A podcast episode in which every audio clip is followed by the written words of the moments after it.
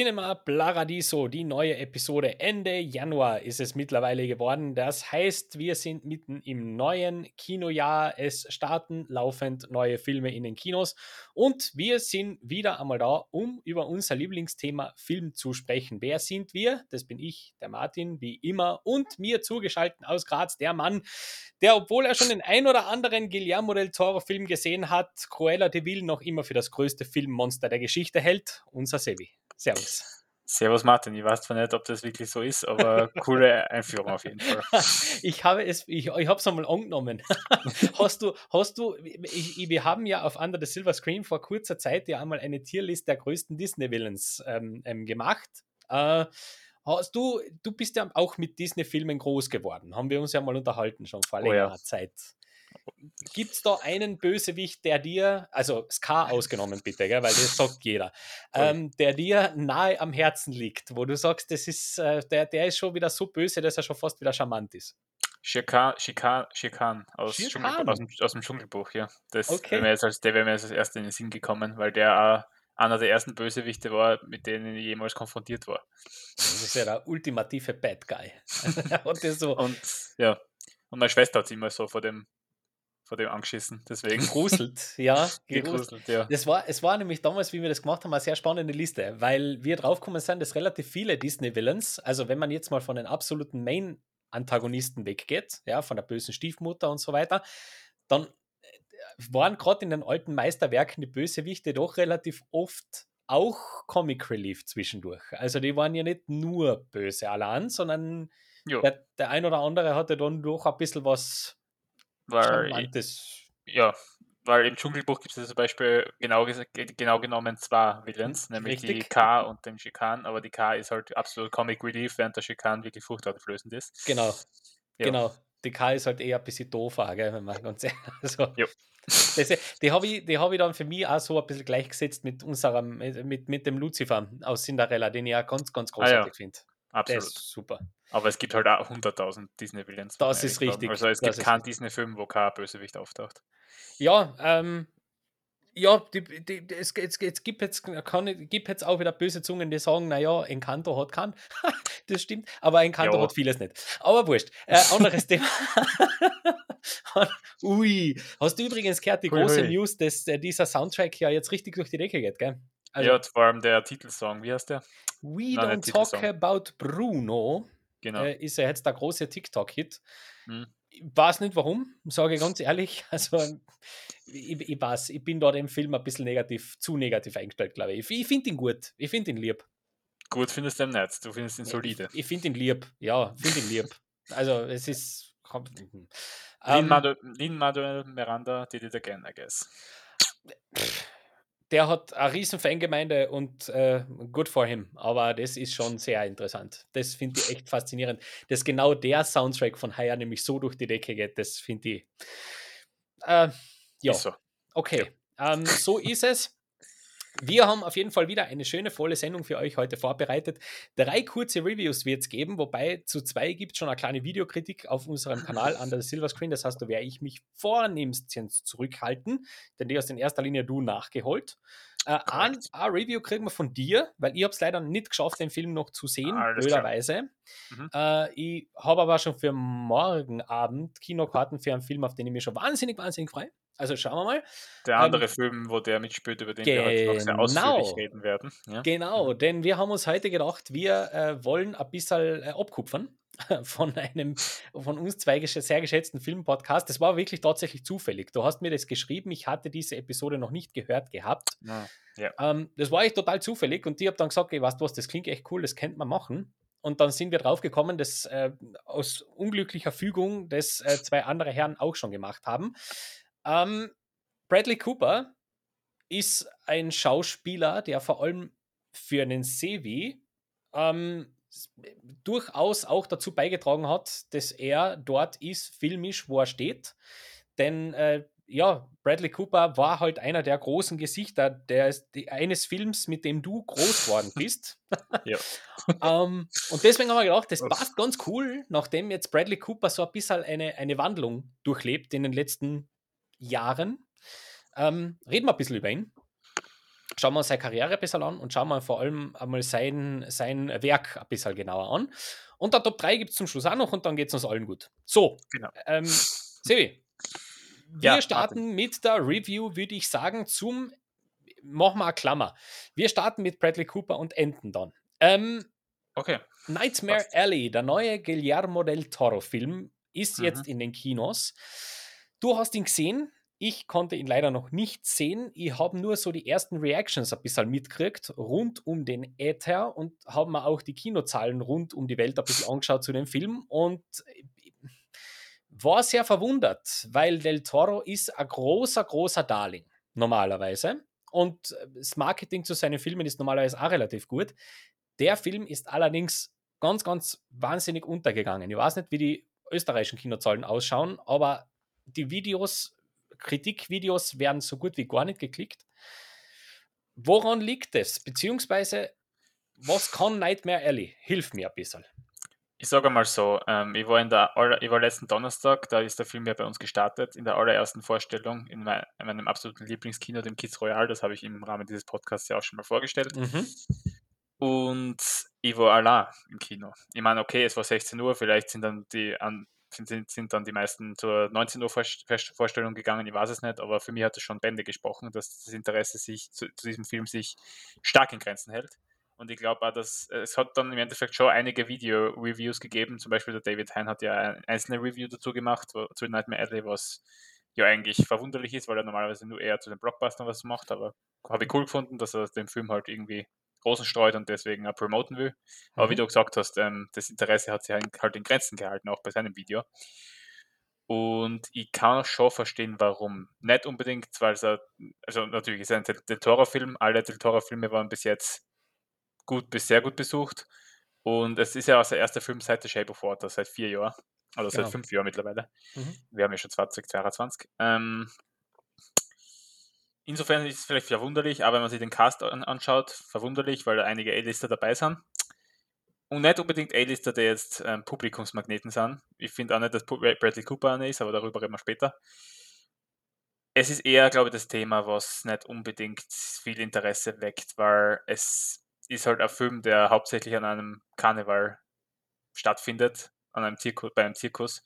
Und ich persönlich kenne jetzt nicht viele Leute, die das Thema wirklich interessiert und das auch nicht. Nightmare Alley lebt halt eher von Menschen und nicht von Monstern. Also es gibt schon so Anlehnungen an Monstern und ähm, Grusel, Geisterbahnen etc. Aber ein Monster steht in diesem Film nicht im Fokus. Und das ist, glaube ich, einer der, einer der wenigen Del Toro-Filme, wenn nicht überhaupt der allererste, wo kein Monster per se vorkommt. Und in dem Fall sind halt die Menschen die Monster. Also ist auch oft so ähm, in den Reviews vorkommen. Das größte Monster ist, ist, ist eigentlich der Mensch.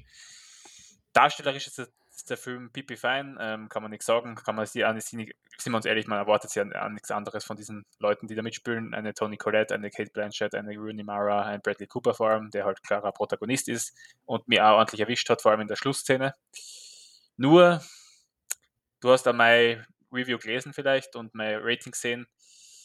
Mir hat der Film vor allem in der, ersten, der ersten Hälfte, das ist etwas konträr zu, zur allgemeinen Kritik, weil da ist die, erste Hälfte eher gefeiert und die zweite Hälfte eher kritisiert. Aber hm, für mich war es eher um, umgekehrt, weil die erste Hälfte ist wahnsinnig langatmig.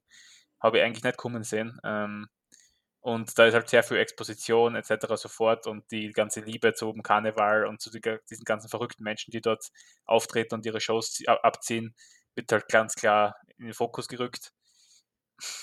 Mhm. Und mir fällt es da einfach ein bisschen so an der Substanz der, die erste Hälfte ist halt durchaus klassisch der Toro Style over Substance, muss man ehrlich so sagen. Okay. Die zweite Hälfte konzentriert sich dann viel mehr auf den Protagonisten, das ist Bradley Cooper, dessen Namen ich jetzt leider vergessen habe. Aber ähm, wird halt gespielt von Bradley Cooper und seine zwischenmenschlichen Beziehungen und wie er sich der Charakter halt entwickelt. Und da finde ich, findet der Film durchaus Fahrt auf, wenn auch nicht wirklich viel, weil ab einem gewissen Punkt wird er dann einfach nur noch repetitiv und zäh.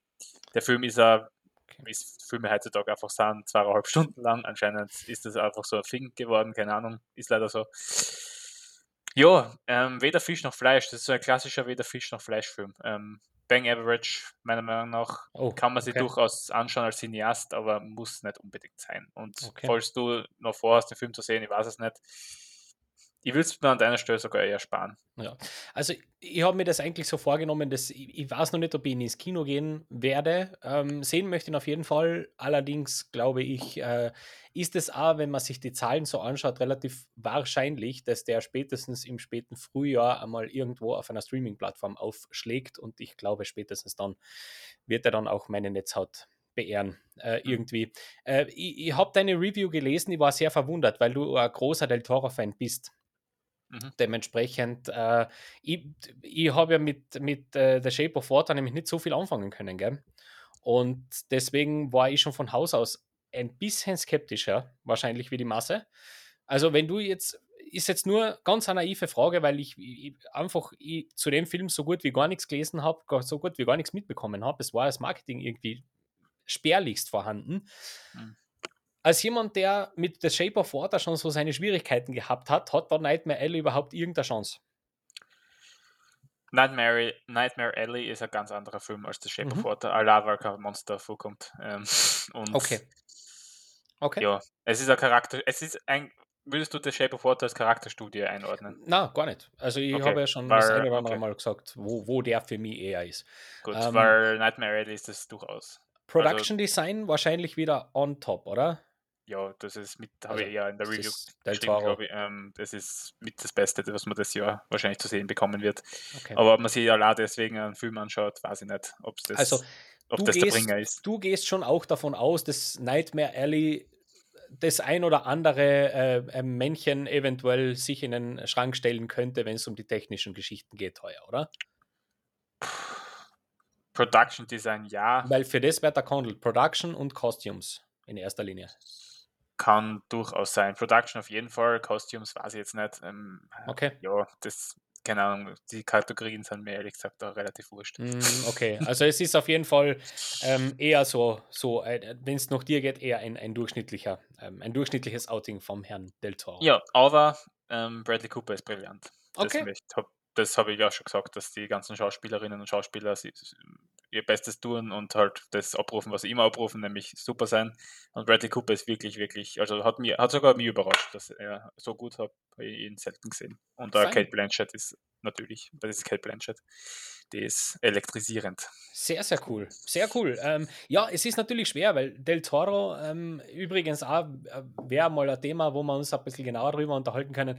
Der hat halt einfach eine Filmografie, die äh, gehobenen Durchschnitt, da fallst schon ein bisschen auf als er. Mhm. Ja, weil das ist, wenn du seine Filmografie durch äh, äh, exerzierst, puh, das ist schon ganz, ganz großartig, was sich da teilweise verbirgt. Also mhm. Deswegen, ähm, ja, ja na, schade, definitiv. Aber, aber, jeder, jeder gut brillante, gute Regisseur hat einmal einen Durchhänger oder Durchhängerfilm ja, dabei. Das gehört so. ja dazu. Vielleicht reißt ja Pinocchio dann das Ganze wieder in die richtige Richtung. Der Trailer, Der Trailer schaut super aus. Ja, sehr fruchteinflößend. ja, sehr cool. Okay, ähm, Nightmare Alley somit äh, kurz und bündigst besprochen. Äh, lasst uns dann auch gerne wissen, äh, wie ihr den gefunden habt, solltet ihr den gesehen haben. Wir sind da sehr gespannt auch auf gegenteilige Meinungen oder auf Meinungen, die uns unterstützen. Beides okay. Wir schauen weiter zu zwei ganz, ganz kleinen Filmen der Produktionsschiene A24. Eine Produktionsfirma, die mir sehr am Herzen liegt, weil die äh, auch wenn der ein oder andere etwas komische Film immer wieder einmal sich in ihr Portfolio verirrt, aber trotzdem immer wieder für cinematische Momente der Extraklasse sorgen. Also zuverlässig in den letzten Jahren war das so, dass zumindest jährlich an zwei Filme mich komplett begeistert haben. Und äh, in dem Fall sind es sogar die zwei, über die wir jetzt schon sprechen können, die wirklich für mich persönlich absolute Highlights sind. Äh, wir starten mit dem, der dir besser gefallen hat, nämlich mhm. der Red Rockets. Ähm, jo. Wo der Film herkommen ist, weiß ich nicht. Beziehungsweise auch, wie man auf die Idee kommt, das so zu machen und vor allem auch so zu besetzen. Ich glaube, mhm. da wäre die Produktionsgeschichte schon ganz interessant. Ähm, Red Rocket ist äh, ein Film, der bei uns im April ins Kino kommen wird. 128 Minuten lang, Regie Sean Baker, der ist bekannt durch das Florida Project geworden, oder sein Tangerine, den er nur auf dem iPhone gedreht hat, und äh, macht da wieder einen Ausflug in die äh, Mittelschicht der USA, in die untere Mittelschicht, würde ich jetzt einmal frech bezeichnen, so wie er es eben schon bei The Florida Project gemacht hat. Und äh, wir begegnen dort einem ehemaligen Star der Erwachsenenfilmindustrie, nämlich dem Mikey, der äh, seine Karriere dort in Los Angeles beendet und zurück in seine texanische Heimatstadt geht, weil er sein Leben wieder in Ordnung bringen möchte. Und äh, während er das macht und sich so mit seiner Ex-Frau in irgendeiner Art und Weise wieder versöhnt und versucht, einem Job nachzugehen, trifft er dann auf äh, die, wie heißt sie? Strawberry. Strawberry, danke. auf die 18-Jährige, glaube ich, ist sie, gell? Ein 18-jähriges genau. Mädel namens Strawberry, die in einem Diner arbeitet und die. Und die Nein, noch, noch nicht einmal 18. Das noch nicht ja einmal gerade, ja. Stimmt, ja. genau, die ist noch ein bisschen jünger. Aber 17 ist sie, genau, stimmt. Ähm, sie arbeitet auf jeden Fall in einem Diner und in die verliebt er sich hemmungslos, ja, auf eine ganz eigenartige Art. in, dem, in dem Bezug, dass er äh, merkt, dass sie zwar sehr gleich ticken, wenn es um die eine Sache geht. Und auch die Strawberry möchte vielleicht irgendwann mal ins Business einsteigen. Und so. Und dann geht der Film ganz interessante Wege. Und ich habe meine Meinung schon gesagt in einem Video. Deswegen, the stage is yours.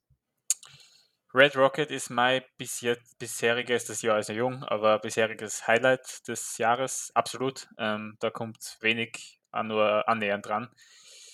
Also, der Film hat mich komplett kalt, kalt erwischt und ähm, geflasht.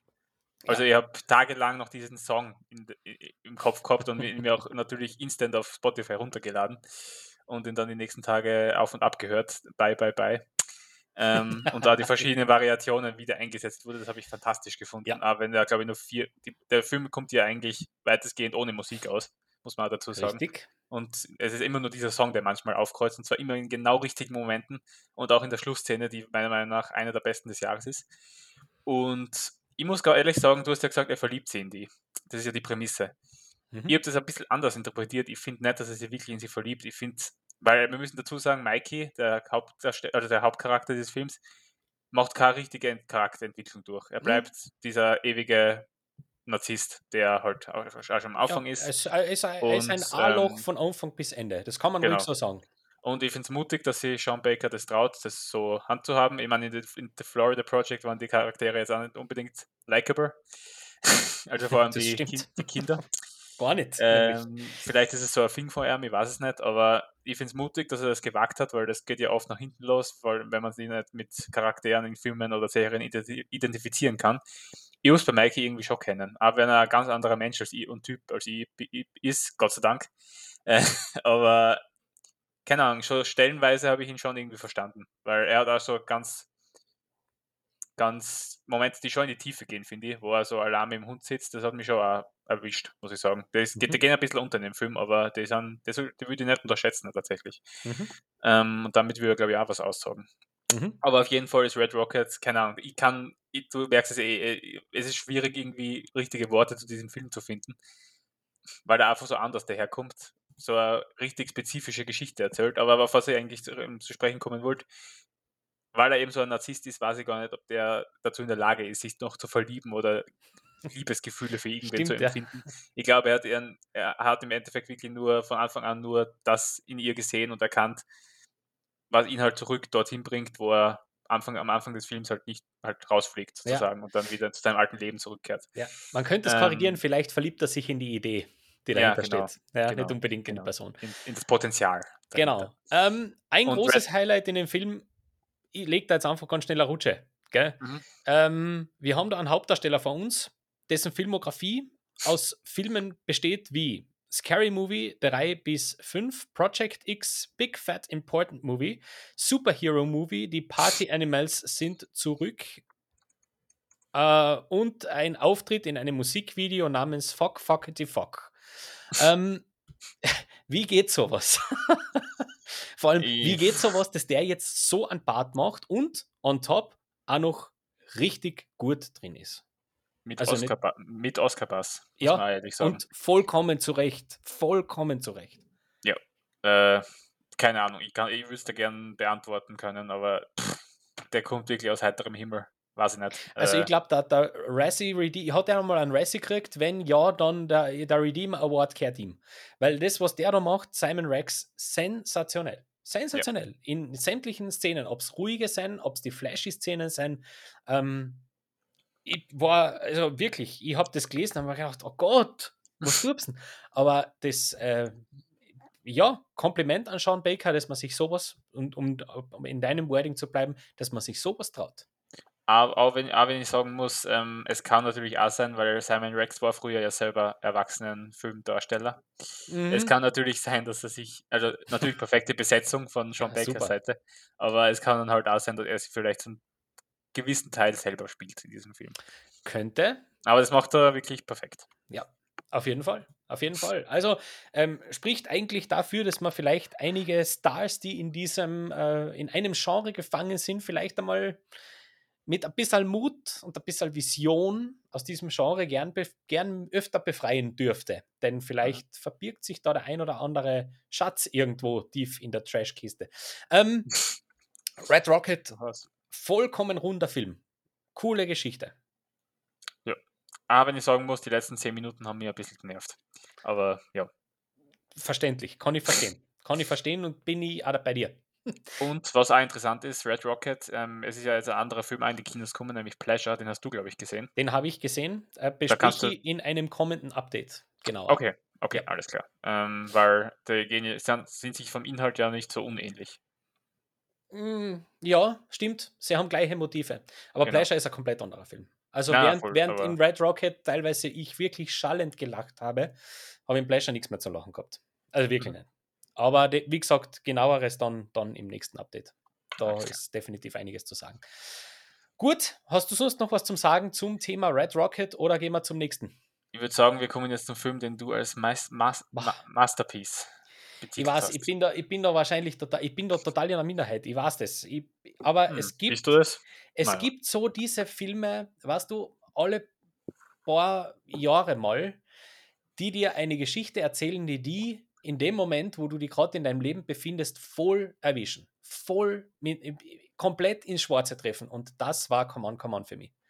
Ähm, Mike Mills ähm, zeigt uns da in 108 Minuten die Reise vom Johnny, der als Radio-Broadcaster unterwegs ist und eine Doku-Reihe produziert, in der er ähm, junge Erwachsene oder Teenager äh, interviewt über ihre Zukunftsvorstellungen und ihren Alltag in der jetzigen Zeit. Also wie geht es Ihnen? Wie glauben Sie, dass Ihre Zukunft ausschaut? Wie schaut Ihre Familie aus? Wie stellen Sie sich Ihr weiteres Leben so vor? Und mittendrin kommt dann eine hundertmal gesehene, ganz sicher, weil das hat man im Filmbusiness schon oder in, in Filmen schon echt oft gesehen, eine typische äh, Rescue-Story. Also es geht dann darum, dass äh, er seinen Neffen bei sich mehr oder weniger aufnehmen muss, weil der Kindsvater äh, eine, eine depressive Phase durchlebt und die äh, Mama vom Bur, also seine Schwester, die Viv, muss auf ihren Mann schauen und äh, so ist der Johnny gezwungen, den, seinen Neffen mit nach New York zu nehmen und äh, sich quasi selber einmal mit Jugend, mit äh, gewissen Zukunftsängsten, Zukunftssorgen auseinandersetzen zu müssen. Und ich habe den Film fantastisch gefunden. Also nicht nur ein bisschen fantastisch, sondern ganz, ganz großartig. Das liegt für mich an. Erstens einmal ist das einer der wunderschönsten Filme, die ich in der letzten Zeit gesehen habe. Mhm. Jedes Frame ist ein Painting, wieder einmal. Also du könntest den Film an jeder beliebigen Stelle pausieren, ausdrucken, an die Wand hängen und es wird keinen auffallen. Mhm. Du hast, also meiner Meinung nach, der hat auch mit Filmmusik sehr schön gespielt. Ich habe das sehr schön gefunden, zwischendurch diese, diese Einwürfe der Interviews selber zu hören. Die kommen auch zu genau der, dem richtigen Zeitpunkt und die auch so banal sie sind zwischendurch. Ähm, bin ich öfters echt mit offenem Mund da gesessen und haben mir gedacht, boah, cool. Also, das ist ja fast, wieder fast schon, wieder fast schon so ein Zeitkapselchen eigentlich, in das, das da der Herr Mills äh, fabriziert hat. Also ist wieder schon sowas, wo man dann gerne auch wieder in ein paar Jahren, 10, 15 Jahren zurückschauen kann und sich gerne einmal Ideen holen kann, wie Leute heutzutage die Zukunft so gesehen haben. Denn die Interviews, die er da führt, sind meiner Meinung nach an Authentizität fast nicht zu krönen. Dazu kommt dann Joaquin Phoenix, der da eine Performance abreißt, die ich so noch nicht gesehen habe von ihm. Mhm. Der macht da komplett was anderes. Ja. Wo Joaquin Phoenix nämlich normal gerne einmal damit spielt, auch äh, in seinem Acting sehr variabel daherzukommen, um es einmal so zu sagen. Also von leise bis laut mit Mimik und Gestik nimmt er sich da dermaßen zurück und schafft aber, also es gibt da eine Szene in dem Film, da war ich wirklich, ich war, ich hatte Tränen in den Augen vor Begeisterung. Ich habe das so super gefunden. Es gibt diese Szene, wo die zwei das erste Mal im Park sind und sich gegenseitig anschreien. ich habe das, das ist so sensationell, vor allem so aus dem Leben.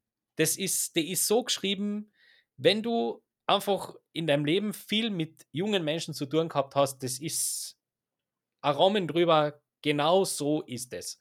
Und äh, für mich hat der von hinten bis vorne absolut großartig funktioniert. Du warst nicht ganz so enthusiastisch, aber du hast naja, gut gefunden. Es, es sind immer noch vier von fünf Sterne. Das ist ja. durchaus gut. Also durchaus sehr gut sogar. Ähm, wo hattest du ja. deine, deine, Schwierigkeiten mit dem Film? Weil jetzt ist das ja natürlich eine Ode. Ja, das, das ist halt Applaus. Weil ja. Filmmusik von The National, come on, ich meine, das ist einfach, es ist ein Film für mich. also erzähl mal, wo, wo waren deine Schwierigkeiten? Ja, für die war der Film ja sehr, eigentlich perfekt. Deswegen, ja, das war, es ist ein Zehner. Es war für mich ja. ein geradeaus Zehner, weil ich bin da aufgestanden und habe gedacht, go, wow, wow. Uh, Deswegen ui. ist es halt schwierig, da jetzt dagegen anzukommen. Na, vollkommen, weil ich verstehe, ich verstehe, dass man den Film, ich, ich habe einige Problematiken gehört, die andere Leute mit dem Film gehabt haben und die kann jede einzelne sogar unterschreiben. Ich verstehe das. Problematiken. Ich, ich kann es da gar nicht so genau sagen. Es hat sich einfach für mich nicht wie, ich meine, das Rating jetzt einmal weg. Es hat sich jetzt mhm. einfach nicht so wie ein komplett perfekter Film für mich angefühlt, nachdem ich ihn gesehen mhm. gehabt habe. Ja. Aber wenn ich sagen muss, vor allem, wie der Film da mit den After-Credits umgeht, Ja da habe ich dann auch Tränen in den Augen gehabt, weil das hat mich unheimlich berührt.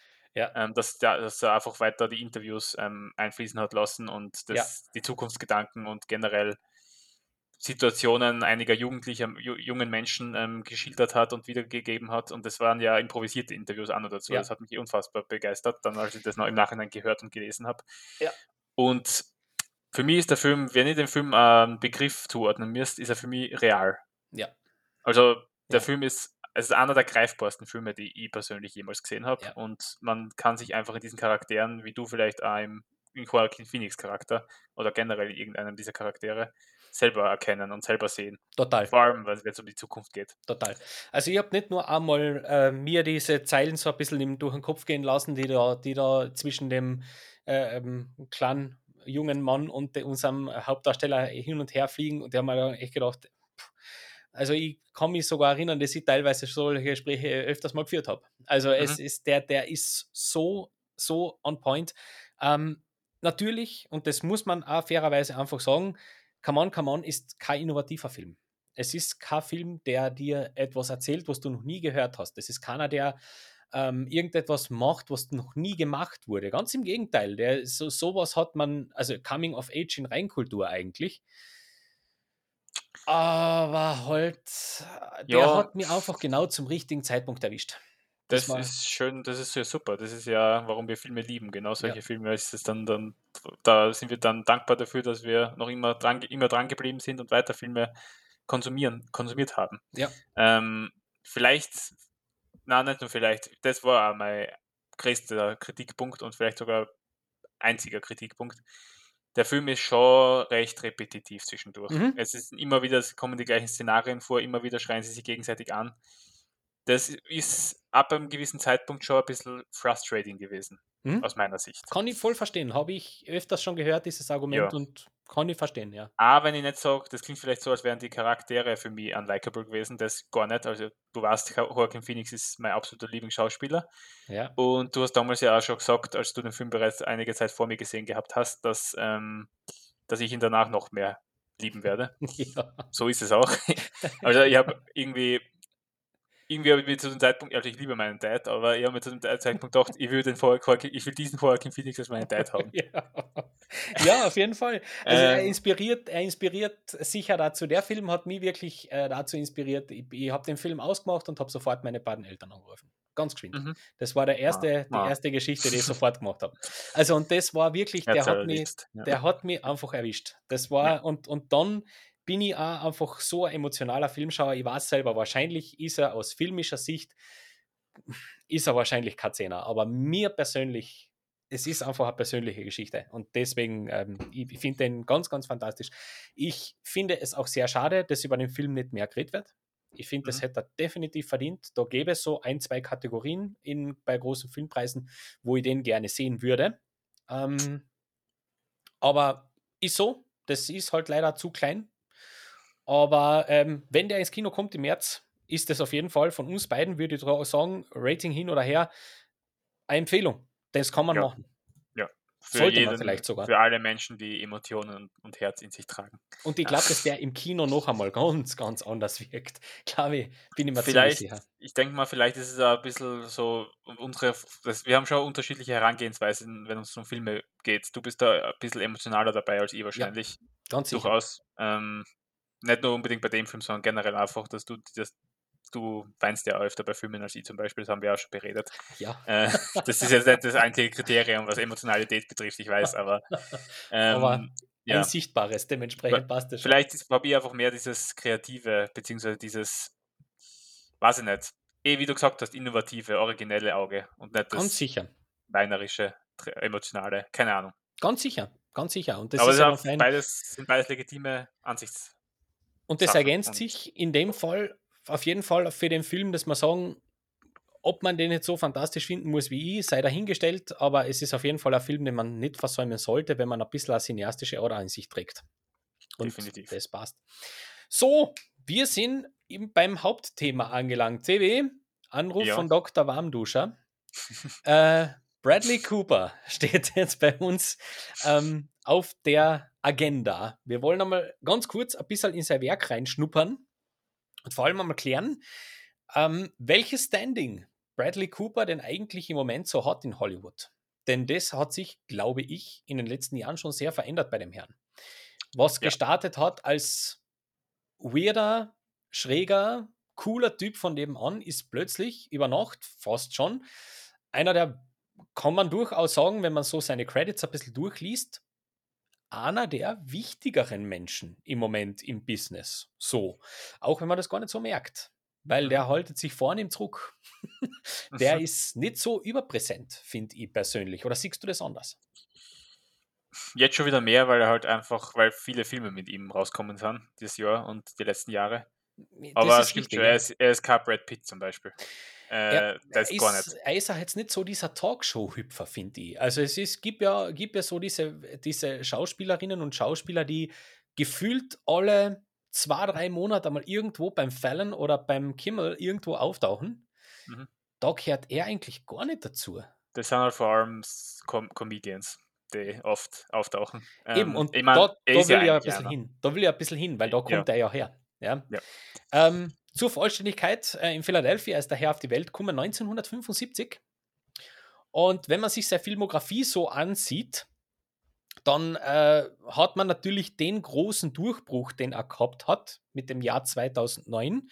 Findet man ihn in einem Film, über den wir ganz gleich sprechen werden. Ich möchte nur ganz zuerst noch sagen, das erste Mal aufgefallen oder aufgefallen ist, ist er mal später, weil ich den Film erst viel, viel später gesehen habe.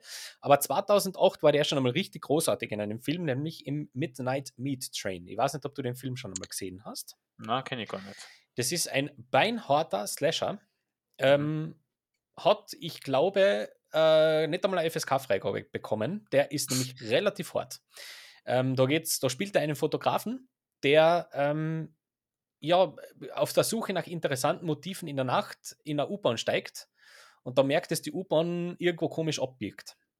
Und der Midnight Meat Train wird seinem Namen, das stimmt schon so. Ja? Der ist ein ultra brutaler Slasher hat mich sehr überrascht, wie ich ihn da gesehen habe, weil man gedacht, what? Wo kommt denn das jetzt her? Weil der ist nämlich wirklich äh, als Comedian bekannt worden und natürlich 2009 war sein großer Durchbruch, haben wir schon gesagt, The Hangover. Ein Film, der zu dir Die. kehrt wie, äh, ja, das, das ist einfach eins, ja. Ja. Äh, ja, deswegen habe ich ja Bradley Cooper fest in, meinem, in mein Herz geschlossen. Ähm, er gehört einfach zu, ein, mit, mit zu den Schauspielern, von denen ich wahrscheinlich die meisten Filme gesehen habe. Und äh, das liegt halt äh, natürlich hauptsächlich an Hangover. Das ist einer meiner absoluten Lieblingsfilme und ähm, wahrscheinlich der Film, den ich am öftesten in meinem Leben gesehen habe. Eines Sommers äh, so um die zehn Mal, kann ich mich erinnern.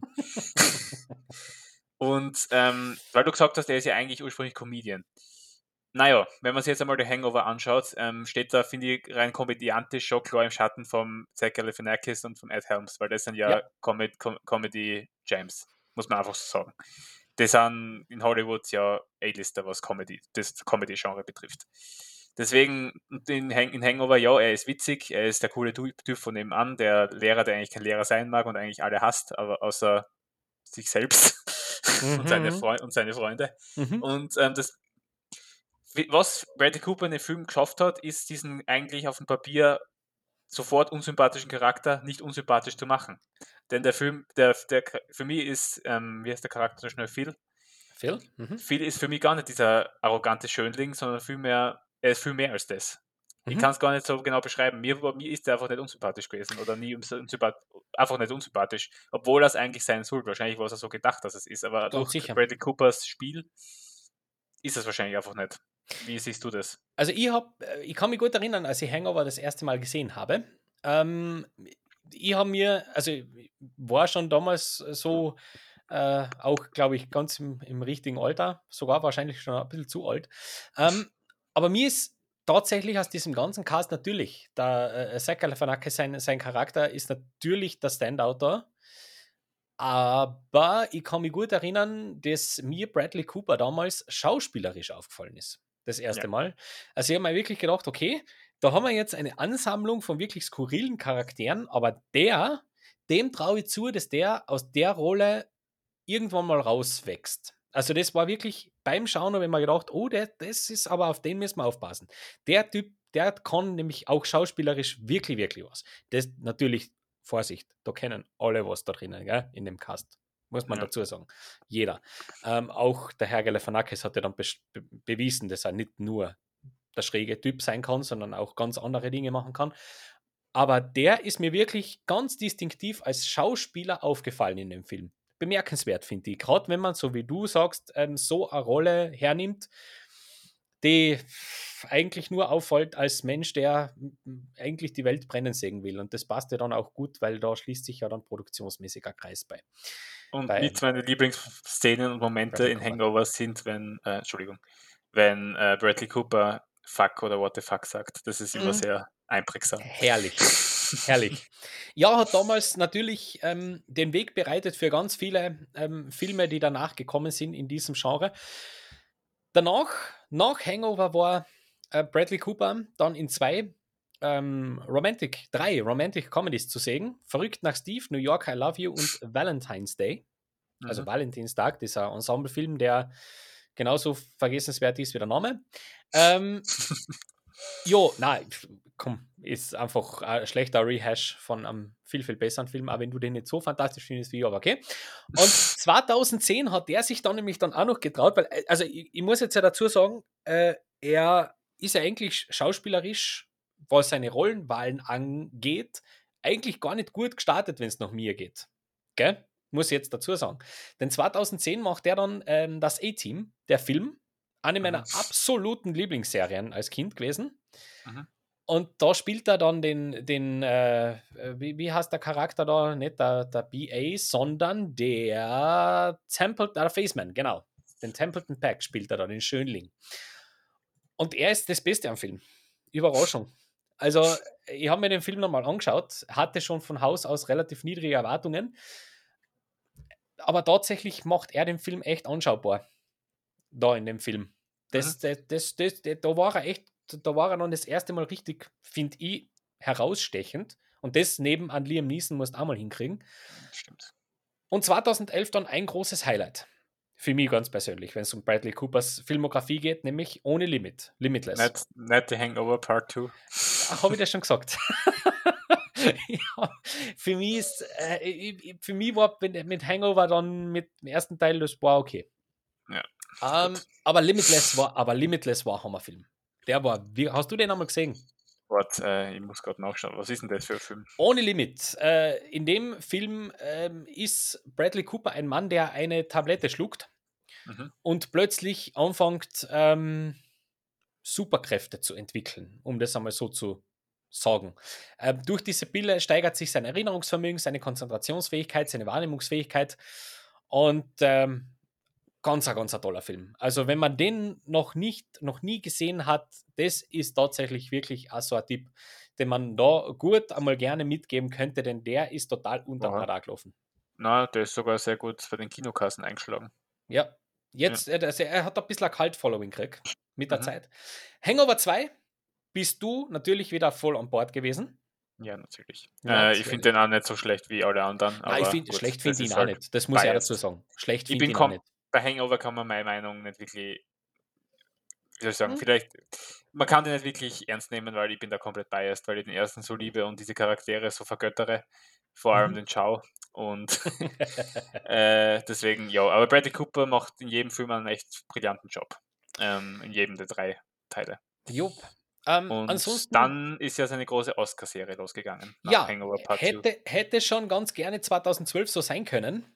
Mit The Place Beyond the Pines. Ja, Wunderbarer. Film. Ganz, ganz großartig. Ähm, liegt aber meiner Meinung nach nicht unbedingt an ihm. Das ist, äh, da, da muss man wirklich, er ist Teil eines Supercasts, ja. aber da ist er nicht, in dem Film ist nicht er das, was mir so im Gedächtnis geblieben ist. Muss ich wirklich Sondern sagen. Ryan Gosling. Das war, der, das war Gosling sei, seine. Und seine was interessant ist, man, Ryan Gosling war ja schon länger am Radar vieler zu ja. dem Zeitpunkt. Aber das war eine Rolle, die man ihm wahrscheinlich auch noch nicht so zutraut hätte. Zu das ist richtig, das ist richtig. Auch generell ein kriminell unterbewerteter Film, den, glaube ich, fast keiner kennt. Also ich würde ich jetzt einmal so wirklich raushauen. Ich glaube, der, der ist einfach so so unterm Radar, dass es fast gar nicht mehr anders geht. Aber im gleichen Jahr, gut für Bradley Cooper, war dann tatsächlich das erste Mal Oscar nominiert, nämlich für Silver Linings. Silver ja. Linings Playbook. Und dann ist ja eine richtige Serie losgegangen. Ja, oh ja. Dann war er als erster Schauspieler dreimal hintereinander Oscar nominiert. Ja, Oder eben. als einer der wenigsten. Genau. Silver Linings, American Hustle und American Sniper. Genau. Nicht sehr kreativ in, seinen, in den Titeln seiner, seiner Filme, aber aber als Filme stimmt es. ähm, welche der drei ist dein, ist dein Liebling? Boah. Boah. Ich bin nicht der größte Fan von allen drei, aber wahrscheinlich tatsächlich Silver Linings Playbook. Oh, ja. spannend. Siehst Weil, du, auch hier. Na, American Hustle. All the way. Ich, ich feiere den Film. Da ja. bin ich wirklich, da bin ich Team Hein. der ist Großartig, der Film. knappes Rennen zwischen American Hustle und Civil Linings Playbook. Snipe, äh, American Sniper folgt da deutlich ab, finde ich, vom Film ja, her. Ja, der, der Film ist, also ich habe mich damals sehr gewundert, als der, als der so, so durch die Ecke gegangen ist. Bradley Cooper war super in dem Film, aber das hat mich gewundert.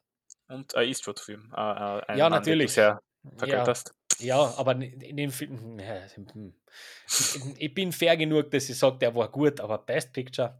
Hm. Ja, na, hm. Das wollen wir jetzt einmal aus, hm. aus, aus vorlassen. Na, aber American Hustle kann ich mich gut erinnern, habe ich im Kino gesehen. Mhm. Ähm, ich, war, ich war hin und weg von dem Film. Der dauert nämlich auch relativ lang. Das ist ein relativ langer Film und die. Ja. auch hinter mir sind Leute gegangen aus dem Kino. Also das war eine mhm. Vorstellung, wo auch Leute den Saal verlassen haben, weil mhm. sie mit dem nicht sowas anfangen. Ich habe den fantastisch gefunden, den Film. Ganz ich verstehe das aber, wenn man mit, damit nicht so viel anfangen voll, kann. Er voll. ist schon sehr sperrig. Ja, er ist sperrig. Aber er ist super. Also allein seine Frisur hat alle Awards verdient, das da. Aber wenn er für mich nicht außer, außersticht in diesem Ensemble-Piece. Überhaupt nicht. Wäre wär aber auch ein bisschen viel verlangt. In so einem Ensemble auch da ja. noch rauszustechen, das wäre. Also, Klar, es war, das war Lawrence ihr. Das war Lawrences Movie, glaube ich würde ich fairerweise. Und Amy Adams, aber ja. Ähm, ja, mit dem Ausschnitt. so. Sorry. es ist so. Ähm, gut, dann äh, die, die, die, die, die, ähm, der Streak hat eigentlich nicht wirklich aufgehört, denn dazwischen, zwischen diesen ganzen Oscar-Rollen, hat der Herr Cooper dann plötzlich noch Zeit gefunden, ein animiertes Raccoon einzusprechen, das dann auch noch irgendwie über Nacht zum Star wird. Ja, ähm, James Gunn sei Dank, Guardians of the Galaxy, mhm. war er der Rocket. Ja. Und, auch da irgendwie so ein Film, wo er nicht Na, fällt mir nicht. nicht geschwind Bradley Cooper aber ein. es war halt Superheldenfilm, der gut gegangen ist. Ähm, so Jeder es. Schauspieler macht, macht halt mittlerweile zumindest einmal mit und er ist dann im Endeffekt halt ein bisschen öfter dann. Aber, so ja. ist es. Mittlerweile doch in einigen Filmen. Mhm. Ähm, gut, dann haben wir da noch 215 Joy, alles außergewöhnlich, also noch einmal mit Lawrence gemeinsam vor der Kamera. Und Russell als Regisseur. Und Russell als Regisseur, genau. 216 War Dogs, auch da wieder ein mhm. wunderschön underrateder Film. ähm, den finde ich übrigens wirklich gut. Den habe ich nachgeholt vor eineinhalb Jahren, glaube ich. So. Um, Todd Phillips Produkt. Ähm, ja. Der ist super. Todd Phillips übrigens der Hangover-Regisseur. Genau. kommt auch nicht von, ungefähr, von ungefähr, dass Bradley Cooper da mitspielt. Genau. Ganz ja. toll. Ähm, ansonsten, wie gesagt, äh, dann noch die eine Sprechrolle in Ten Cloverfield Lane, über die brauchen wir nicht so viel reden, aber 2018 und da müssen wir tatsächlich noch einmal rein, nämlich da war ja dann sein großer, sein ja. großer Moment gekommen. A Star is Born. Im für mich, äh, ja, für mich der Film, der ihn als Schauspieler dann eindeutig in neue Sphären gehoben hat. Richtig. Meiner Meinung nach, Richtig. weil da war er wirklich. Natürlich, der Star is Born, da denkt man am ersten an Lady Gaga, ist einfach so, weil, was die ja. Gaga-Clan mhm. etc. Ja. Aber er spielt da alles in Grund und Boden. Also, Richtig. Der spielt Richtig. alles auf und nieder. Von, Emotion, von den Emotionen einmal ist er glücklich, aber er ist eigentlich ein mega launischer Typ. Wahrscheinlich auch bipolar, starker Alkoholiker. Ja. Ähm, kennt man alles schon aus hunderttausenden Filmen und, und vor allem Musiker-Biopics. Und A Star is Born ist ja ein Remake von, glaube ich, vier, fünf Vorgängern oder so. Es ist, es ist die vierte Verfilmung, ja. Genau. Dieses. Ähm, aber Bradley Cooper hat mir da echt, das ist mir bis heute im Schädel mhm. bitten, bitten blieben. Eben, und ja. den äh, hat er geschrieben, hat Regie geführt, finde es heute noch sehr verwunderlich und fast schon skandalös, dass er damals ähm, Director mhm. so übergangen worden ist. Finde ich, find ich überhaupt nicht okay. Weil ähm, gerade so ein etabliertes Projekt zu verfilmen, das braucht erstens mal Mut und zweitens richtig, richtig können. Der Film hat super ausgeschaut, hat super geklungen, hat wirklich funktioniert, emotional nämlich auch. Dementsprechend, ähm, der, den habe ich wirklich echt, echt schön gefunden, den Film. Wirklich fein. Aber ja. nicht der beste Film war in einem Jahr, aber der war und, auf jeden ja. Fall gut genug. Und ich habe auch nicht gewusst, dass Bradley Cooper so gut singt. Ja, also ja, Echt? Hat, sich dann, hat sich dann ein bisschen überrascht. gemacht, ja. ja. Ähm, also Schauspieler war er dann eben noch in ein paar Marvel-Produktionen, aber wirklich interessant wird ihr jetzt, wenn wir noch ganz kurz auf seine Producer-Credits schauen. Denn der macht sich ja immer mehr, ähm, habe ich ja gesagt, vielleicht sogar eine interessante Figur Hollywoods. Der hat nämlich eine Nase, wenn es um äh, Produktion geht. Mhm. Executive Producer steht bei ihm der Credit bei Silver Linings, American Hustle, American Sniper und Ohne Limit. Alles mhm. wunderbare Filme. Producer steht dabei bei War Dogs, A Star is Born und Joker. Ja, genau. Nightmare Alley auch. Hat er mhm. auch mitproduziert und seinen neuesten Film, der jetzt dann nächstes Jahr, weiß ich nicht, wahrscheinlich 2023 kommen wird, Maestro. Genau. Auch wieder seine Regie, sein Drehbuch, seine Produktion. Ja, ähm, da spielt er, glaube ich, einen Künstler. Kann das sein? Sowas habe ich irgendwie gehört. Irgendwas Maler mit, Zauberei, keine Ahnung. Mit, ja. mit Carrie Mulligan auf jeden Fall, deswegen ja. freue ich mich schon. ähm, ich würde echt sagen, wenn man sich seinen Track Record so anschaut, was er zu verantworten hat, wirklich er an sich, den Track Record musst du suchen in Hollywood. Ja, also er er wird immer mehr zum modernen Brad Pitt, kommt mir vor, weil der Richtig. ist ja durchaus dann in den Jahren, also nach seiner Glanzzeit als Schauspieler, die meiner Meinung nach schon vorbei ist, sage ich ganz ehrlich, aber auf jeden Fall ist er dann halt immer mehr in die Producer-Schiene eingekommen ja. und hat da wahnsinnigen Erfolg gehabt. Und ähnliches schaut, also Bradley Cooper ist noch immer schauspielerisch auf einer auf einem wahnsinnig hohen Niveau, natürlich auch als bei Nightmare, Nightmare Alley, habe ich schon gesagt. Mhm. Die letzte Szene, wenn du den Film jemals siehst, wird dich auch kalt erwischen, das weiß ich ganz genau. Cool. Ähm, und ja, das scheint echt zu laufen. Und ich finde, man, es, was man gut auserkennt aus der ganzen Filmografie und alles, was da noch außen, da, außen drumherum dabei ist, dass Bradley Cooper Filme und Hollywood liebt. Das kann man durchaus sagen, weil ich finde, Leute, die sich dann auch auf den Regiestuhl wagen und ähm, mitproduzieren und schreiben, die haben durchaus das Herz am rechten Fleck für den Film. Ja. Jo, so ist es. Ähm, abschließende Frage zu, zu Bradley Cooper, wenn es um die geht. Findest du ihn sympathisch? Kannst du mit ihm? so. Das, also äh, losgelöst von seinem filmischen VT, sondern nur er als quasi Charakter das ist halt immer schwer zu sagen über Leute, die man halt nicht persönlich kennt. Das aber, ist richtig. Deswegen ähm, ist das ähm, ja so eine coole Frage. ja, von Interviews, ich habe jetzt nicht so viel, wahnsinnig viele Interviews mit ihm und von ihm gesehen, aber von denen, die ich gesehen habe, kann ich nur entnehmen, dass er schon eher ein schüchterner Typ ist. Das kommt, finde ich, schon raus, außer. Und auch, dass er Filme liebt, wie ich schon vorher gesagt habe. Das kommt nicht nur aus der Filmografie aus, sondern auch, wie er darüber redet und wie begeistert er sich von diversen Regisseuren, Schauspielerinnen und Schauspielern zeigt, mit denen er zusammengearbeitet hat. Aber irgendwie, keine Ahnung, es wirkt schon ein bisschen, oft ein bisschen einfach aufgesetzt und nicht unbedingt so, als würde das alles so meinen, wie er es sagt. Beziehungsweise, keine Ahnung, ich, ich, wie gesagt, ich kann das schwer beurteilen, ich kenne den Typen nicht. Ja, ist klar, ist klar. Aber wie, klar. wie willst, was willst du sagen? Ähm, ja, ich bin, ich bin da sehr, ich bin da sehr am gleichen ähm, Boot wie du. Äh, ich weiß nicht so wirklich, er hat nicht das Überbordende. Du hast gerade vorher ganz nett gesagt, die Comparison zu Brad Pitt hat sich bei mir auch schon relativ früh aufgetan. Nicht nur von äußerlichen Ähnlichkeiten her, sondern mhm. einfach auch so. Das Charisma hat ja. er einfach nicht. Das kannst du auch nicht lernen, das ist kein Vorwurf. Das hat man oder das hat man eben nicht. Ähm, abgesehen davon ist er aber ganz sicher einer der, und das sagt mir seine Filmografie und sein, sein äh, ja, sein Schaffen, der weiß ziemlich genau, was er tut. Und mhm. er nimmt sich bewusst, glaube ich, zurück, wenn er weiß, dass das ein Quatsch ist, was er da gerade tut. Das hat er auch, auch lernen müssen. Der hat auch seinen, seine, seine äh, Geschichten gehabt, die einmal überhaupt nicht funktioniert haben, von der Presse mhm. her, von Kritikern her. Deswegen finde ich das jetzt ganz, ganz erfrischend, dass er seit ungefähr zehn Jahren äh, da eher den, den Weg des äh, stillen meinetwegen Beobachters geht, der dann zwischendurch, wenn er dann mal was macht, aber wirklich was Gutes draus macht. Ja. Finde ich eigentlich ganz, ganz super. Und ja, und wenn er das weiter so macht und weiter gute Filme aus sich hat, dann bin ich ja happy with that. Also ja. kann er gern machen. Super. Ähm, ähm, und man könnte ja auch meinen, Bradley Cooper wäre underrated. Äh, ja, könnte man. Äh, wobei, wenn man so oft für einen Oscar nominiert war, ja, ist das, also eigentlich ist er nicht, aber wir haben das natürlich äh, so ein bisschen als Aufhänger gewählt, denn ähm, ja, dann wissen wir mal, wovon wir reden. Wir wollen jetzt unsere Top 3 zum Abschluss äh, machen. Unsere Top 3 unterbewertetsten underrated Actors and Actresses in Hollywood. Und ich bin wahnsinnig gespannt auf deine drei. Magst du starten? Soll ich starten? Äh, start du. Okay. Mein erster Name auf meinem Zettel lautet Sandy Newton. Sandy hm. Ware.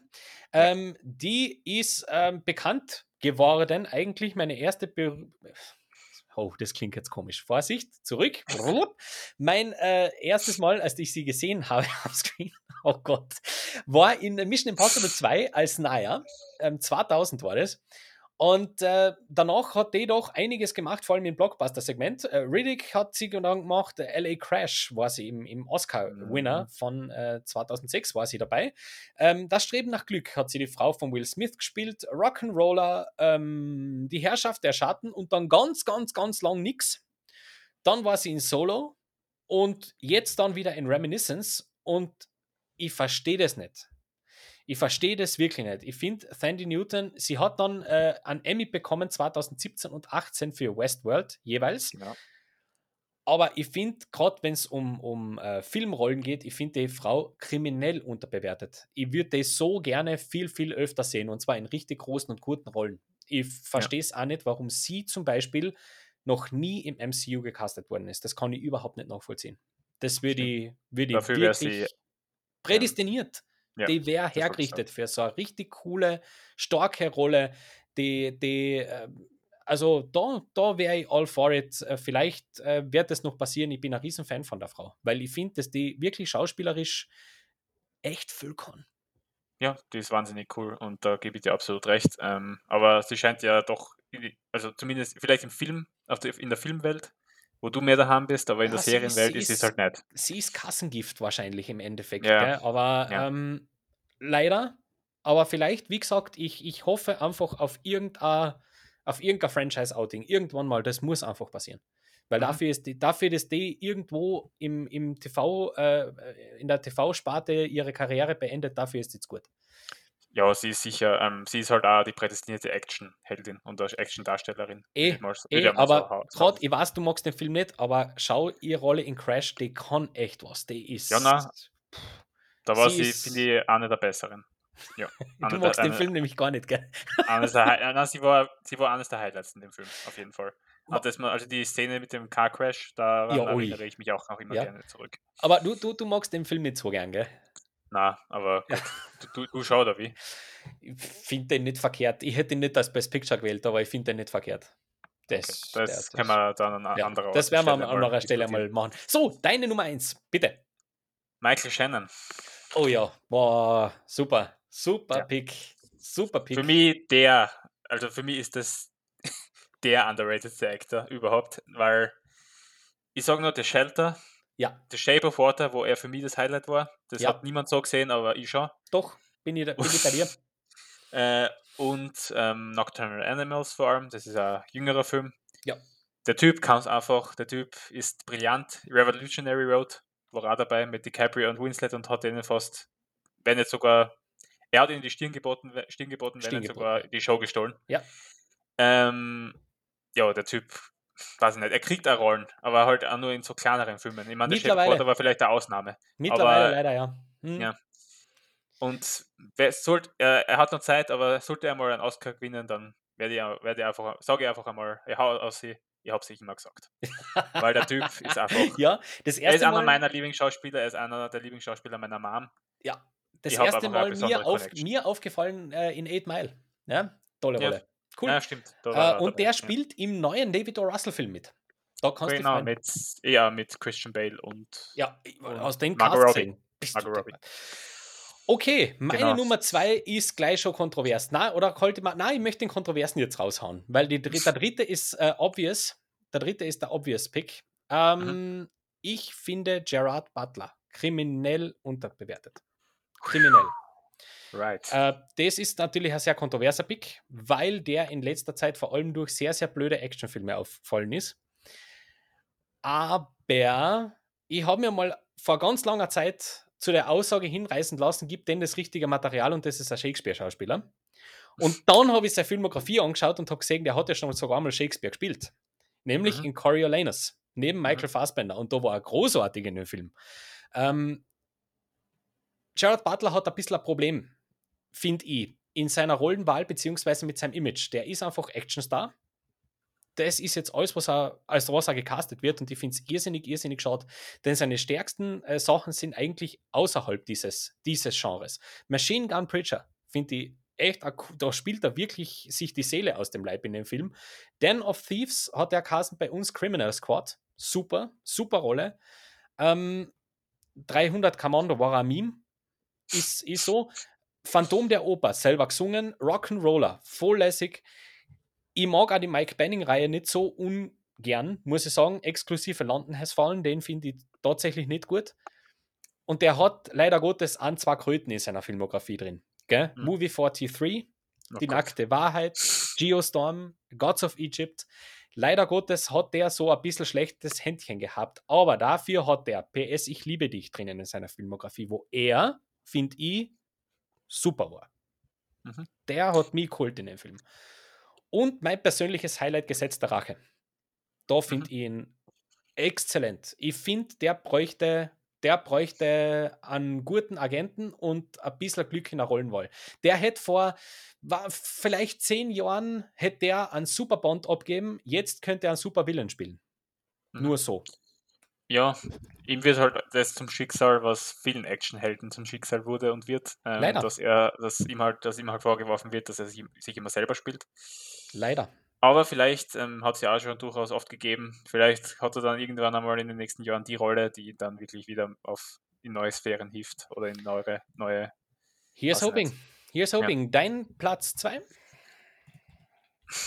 Nimm jetzt den, den ich fast in jeder Episode erwähne, oder äh, Schauspielerin tatsächlich diesmal. Ähm, ja, na, Toni Collette.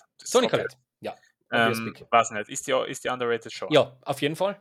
Auf jeden Fall. Mm. Ich, ich, ich habe damals gesagt, äh, keine andere, wenn das eine A-Lister-Schauspielerin wäre, äh, jede wäre für Hereditary nominiert worden, weil, weil sie es war, was es nicht. Ja. Ähm, ja. Ähm, ist so. Das erste Mal ist sie mir, also okay, ich bin, damals war ich noch nicht geboren, aber das erste, also das erste Mal, weil den Film habe ich ja habe ich schon vor längerer Zeit gesehen gehabt, ist sie mir halt in The Sixth Sense aufgefallen. Das war ja ihr erster großer Film, glaube ich, oder ihre erste große Rolle, wo sie Aufmerksamkeit erweckt hat, auch wenn man mhm. überhaupt nicht über sie spricht, wenn man den Film, über den Film redet, aber sie war einfach brillant in dem Film. Ähm, Hereditary brauchen wir nicht reden, da sind wir beide einer Meinung und ähm, auch alle anderen sollten dieser Meinung sein, weil sonst hätte sie einfach keine Filmfans. Sorry, not sorry. Ähm, und was ich dir ans Herz legen kann, eine Miniserie auf Netflix namens Unbelievable. Da geht es um Vergewaltigung und da spielt sie eine Polizistin, die halt ermittelt gegen diese, gegen den, äh, gegen einen Serien, Serienvergewaltiger. Schön. Und da ist sie ebenfalls fantastisch. Würde ich jedem ans Herz legen. Es ist eine sehr wichtige Serie mit wahnsinnig coolen Darstellerinnen, ähm, eine Serie über Frauen. Ähm, wichtig. Und ähm, sie macht ihre Rolle, äh, ihre Sache wie immer ausgezeichnet. Und natürlich auch noch 100 andere Rollen, die man jetzt erwähnen könnte. In Nightmare Alley war sie auch schon wieder sehr gut, auch wenn sie ein bisschen underused ist. Und Nightmare Alley hat für mich halt gezeigt, dass sie underrated ist, weil sie so underused ist. Verstehst du, was ich meine? Vollkommen, ja. vollkommen. Keine voll an Bord. Wunderbar.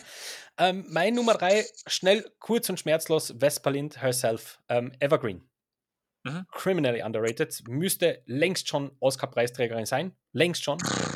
Die hat nur einfach echt ich sage mir jetzt keinen Film, gell, das stimmt, aber die hat, die, die hat irgendein, weiß ich nicht, was da schief läuft ich finde die äh, liegt am Agenten, liegt es an ihr, keine Ahnung, die wirklich ganz, ganz interessanten und vor allem kommerziellen Projekte kriegt es nicht. Und das finde ich extrem schade. Extrem schade. Mhm. Sie ist, äh, die ist, die ist äh, eine Wahnsinnsschauspielerin. Die ist wirklich mhm. eine Wahnsinnsschauspielerin. Riesen, riesen Fan von ihr. Es gibt ja einen aktuelleren Film von, von mit ihrer, der sehr, wo sie sehr gepriesen wird für ihre Leistung. Ja, Proxima war das, glaube ich. Den habe ich leider nicht gesehen. Hm. Genau, genau. Der ist natürlich auch komplett unter das Radar gefallen. Ist, ja, ist eh so ist es. Ganz schnell und schmerzlos. So, deine Nummer so, Über, meine, über meinen dritten Darsteller könnte man jetzt diskutieren. William Defoe. Weil, einfach weil er noch keinen Oscar hat. Geh mit. Ähm, vor allem deswegen, weil das wahrscheinlich für jüngere Audienzen sie hast, noch, noch viel mehr so ist. Der ist ja schon elendslang im Geschäft, der Kerl. Ja. Ähm, aber ja, ist sicher, ist fast skandalös, dass er noch keinen hat. No, da gehe ich echt nach der, na, na, da gehe ich nach dem guten alten Should, Should Have Won. Ähm, keine Ahnung, er ist für mich der Schauspieler, der, wo es am unerklärlich, also wo ich es mir nicht erklären kann, warum der noch nicht ja. dafür ausgezeichnet wurde für seine Leistungen. Ja. Spätestens, spätestens wird, beim, beim Leuchtturm hätte es passieren müssen. Punkt aus. Schon viel früher, finde ich. Ja, aber spätestens, aber, ja. spätestens jetzt dort. Also das ja. Aber so. Ja. Ähm, wir hoffen, dass auch diese Sendung wieder für euch ein 14-täglicher Leuchtturm war im Kinobusiness. äh, uns hat es auf jeden Fall wieder einmal sehr, sehr viel Spaß gemacht, für euch da zu sein. Wir werden an dieser Stelle diese Episode von Cinema Paradiso beenden, wünschen euch eine wunderschöne Zeit auch im Kino und wir hören uns an genau dieser Stelle in 14 Tagen wieder. Bis dorthin, macht es gut und Baba, viert euch. Baba, tschüss.